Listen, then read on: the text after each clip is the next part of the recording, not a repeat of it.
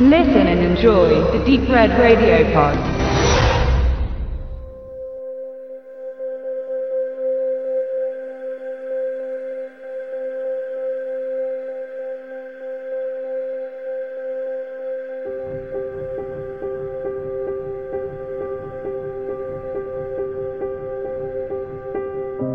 Wer Stefan Zweig nicht kennt, ist zum ersten einmal kein Österreicher und zum zweiten literarisch nicht bewandelt. Zweig war zu Lebzeiten bereits ein Superstar und gilt als einer der international erfolgreichsten deutschsprachigen Schriftsteller. Seine Werke verkauften sich in die ganze Welt. Seine Novellen und biografischen Romane über historische Persönlichkeiten waren sehr gefragt. Er unterhielt Korrespondenzen und freundschaftliche Kontakte zu den großen Intellektuellen des des frühen 20. Jahrhunderts. Er war Lebemann, reiste viel, war stets willkommen. Mit jüdischen Wurzeln war der Sohn einer reichen Kaufmannsfamilie, zur Machtergreifung der Nazis in Deutschland dann nicht mehr so gern gesehen. Seine Bücher, die in Leipzig verlegt wurden, landeten schnell auf dem Scheiterhaufen der Literatur, zusammen mit Erich Kästner, Bertolt Brecht, Leon Feuchtwanger, Karl Marx und vielen anderen. Eine Aufzählung der Autoren, die im Dritten Reich indiziert wurden, worden,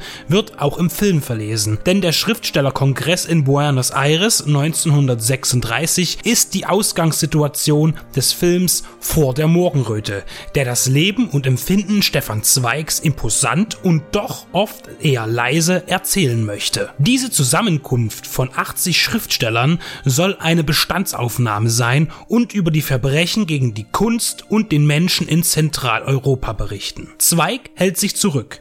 Er möchte sich nicht nicht direkt gegen Hitlers Reich aussprechen. Man könne ein Land nicht verurteilen. Er mache dabei keine Ausnahme, ist sein Credo. Ein Künstler wirke durch sein Werk und Zweig ist zweifelsfrei Pazifist gewesen und verurteilte die Taten des Naziregimes. Mit seiner Meinung erzeugte er nicht selten Unmut unter Journalisten, die eine explizite Äußerung wünschten. Maria Schrader inszeniert Eck Punkte von Zweigs Auslandaufenthalten und der Exilzeit in wenigen Akten, die sich viel Zeit für den jeweiligen Dialog und seiner Botschaft nehmen. In Brasilien und New York lebte er nach seiner Flucht aus Österreich und später London. In ihm tobt ein Kampf, der ihm nach und nach alle Kraft raubt.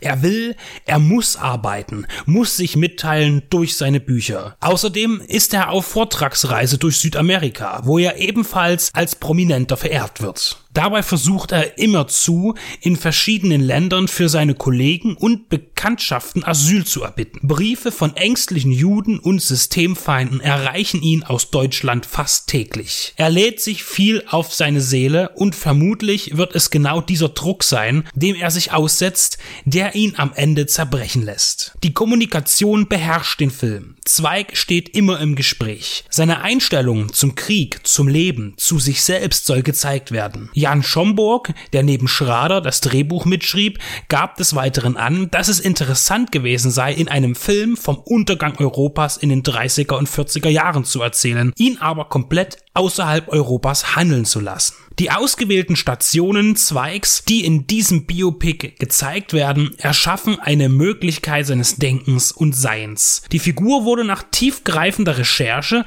der beiden Skriptautoren erstellt, mit Informationen aus Zweigs eigenen Niederschriften und den Sammlungen von Weggefährten. Demnach dürfte er ziemlich authentisch dargestellt sein. Josef Hader, der vornehmlich durch bitterböse Grotesken von David Schalko und Wolfgang Murnberger also als Aufschneider und Brenner, dem breiten Publikum bekannt ist, sowie durch sein Kabarett, spielt mit großem eigenen Interesse an Stefan Zweig eben diesen mit einer Akribie und glaubhafter Zerrissenheit. Es gibt auch komödiantische Momente in Vor der Morgenröte, aber die gehen wenig von Hader selbst aus, als mehr vom Drehbuch. Mit Respekt und Verehrung spielt Josef Hader den Zweig. Eine überraschend gute Wahl, auch wenn Maria Schrade bereits keinen anderen Österreicher in der Rolle zu sehen vermochte. Inszenatorisch werden lange Einstellungen bevorzugt. Die Kamera hat einen langen Atem und zeigt Szenen mit beeindruckender Länge, ohne dass ein Schnitt dazwischen funkt. Diese Momente wirken wie Highlights, zwischen denen eine ganz herkömmliche Editionsstruktur zu sehen ist. Besonders der Schlussakt, der Suizid von Zweig bzw. das Auffinden seines Leichnams und das damit verbundene Begängnis seiner Wohnung in Petropolis bei Rio de Janeiro ist ein meisterhafter Blick Blick auf diese traurige Bewandtnis. Starke Eindrücke hinterlässt vor der Morgenröte. Der Titel bezieht sich dabei auf den letzten Absatz seines Abschiedsbriefes, der im Film auch vorgetragen wird. Eine ansehnliche Auseinandersetzung mit einem Weltliteraten voller Achtung, ein Film, der das Verständnis zu Stefan Zweig nicht gleich vorgibt, sondern auffordert es selbst zu finden.